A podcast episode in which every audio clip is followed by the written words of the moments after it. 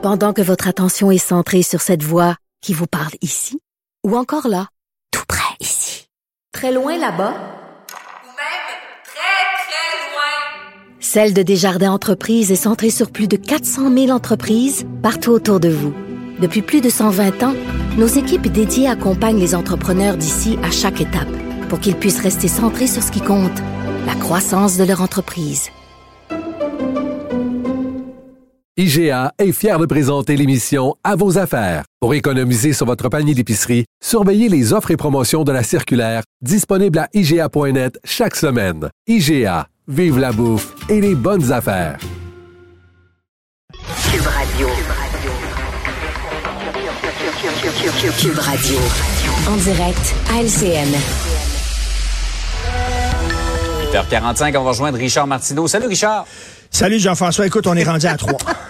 Là, on ne sait plus où les mettre. Je demande à la Cour supérieure la permission d'abattre les cônes oranges. Ça se multiplie. Hein.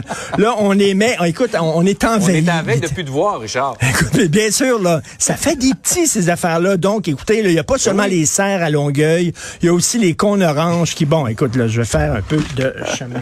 Bon, OK, merci beaucoup. Hey, revenons sur euh, cette euh, décision qu'on apprend ce matin, en fait, qui était dans les cartons du ministère des Transports d'imposer une taxe sur les véhicules polluants. Mais rappelons-nous que François Legault parlait de taxe orange de Québec solidaire il y a quelques semaines, rejetait ça en disant ça a pas de bon, en disant ça n'a pas de bon sens. Ben là, euh, il pourrait il pourrait lui-même l'imposer. Ben oui, quand c'est Québec solidaire qui dit ça, c'est une idée totalement ridicule et farfelue. Et d'ailleurs, François Legault, hein, ce qu'il a fait à, à Gabriel Nadeau-Dubois, c'est qu'il a collé dans le front, OK, le taxe orange. Et ça y est que, il l'a eu dans le front tout le long de la campagne, Gabriel Nadeau-Dubois, il a pas pu s'en décoller. Quoi qu'il disait, c'était tout le temps la taxe orange. Et les résultats, c'est que Gabriel Nadeau-Dubois, euh, son parti n'a pas performé comme euh, il le croyait à cause de ça, entre autres. Et là, on apprend que François Legault et Québec avaient ça dans leur carton, la même affaire de taxer.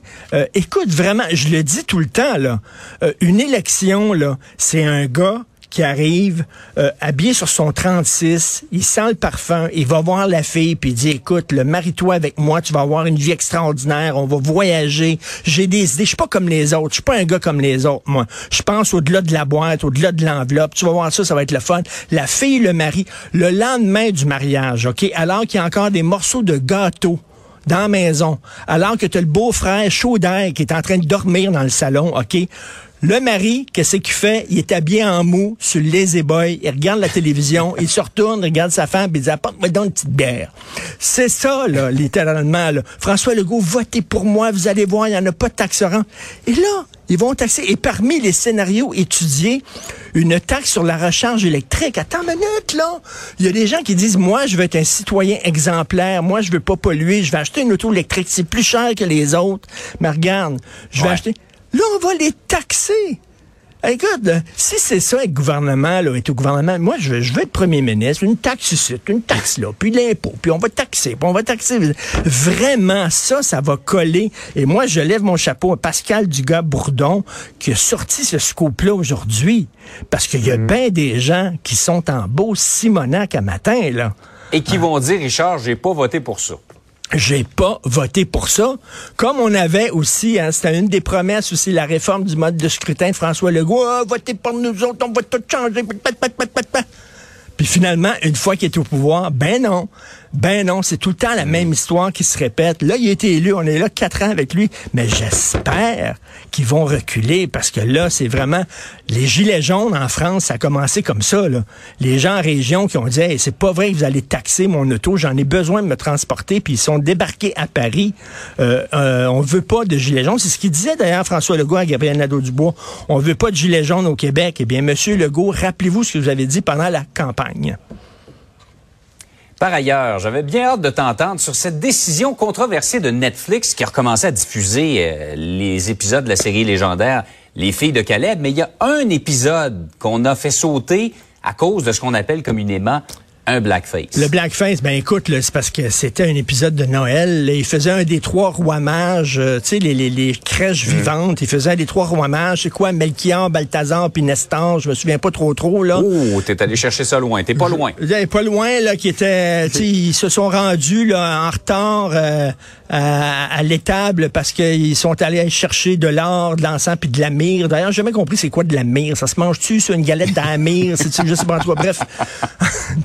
Quand ton enfant va venir au monde, tu sais, je vais t'amener de la myrrhe. Eh boy. En tout cas, bref, il fait un, il y en a un qui était noir, qu'est-ce que je te dis? Il fait un blackface. Il faut mettre ça dans le contexte. Imagine-toi si euh, dans un épisode de Les filles de Caleb qui se passait en 1800 quelque chose, à la fin du 19e siècle, imagine-toi s'il était dans le bois villa, puis il appelle il appelle euh, euh, Émilie avec son cellulaire, puis il dit, écoute, je vais arriver en retard parce que je suis dans le bois en train de bûcher. Les gens diraient, ben voyons donc, vous avez pris une technologie de 2002, puis vous l'avez mis dans un épisode qui se passe en 1800, ça pas...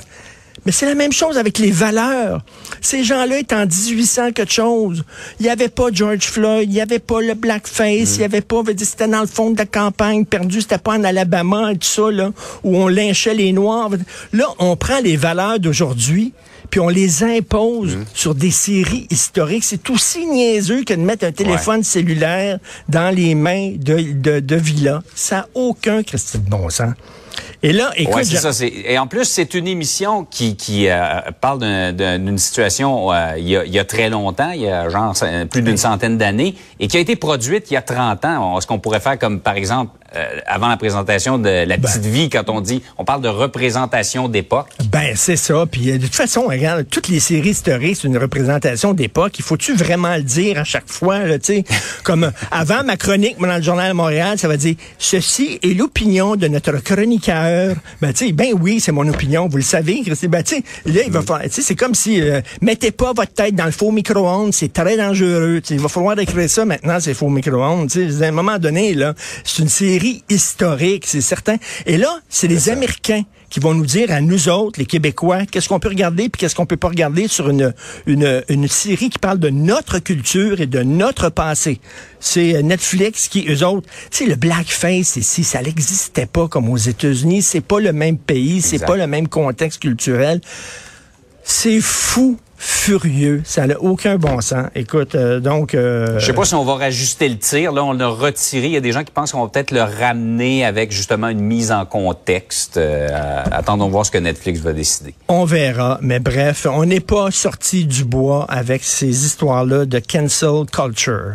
Oh non, pas un autre enfant. Richard, ben oui, je te souhaite bonne fin de semaine et bonne chance avec ta pouponnière à Côte-Orange. Ça, ça Bon semble bien aller.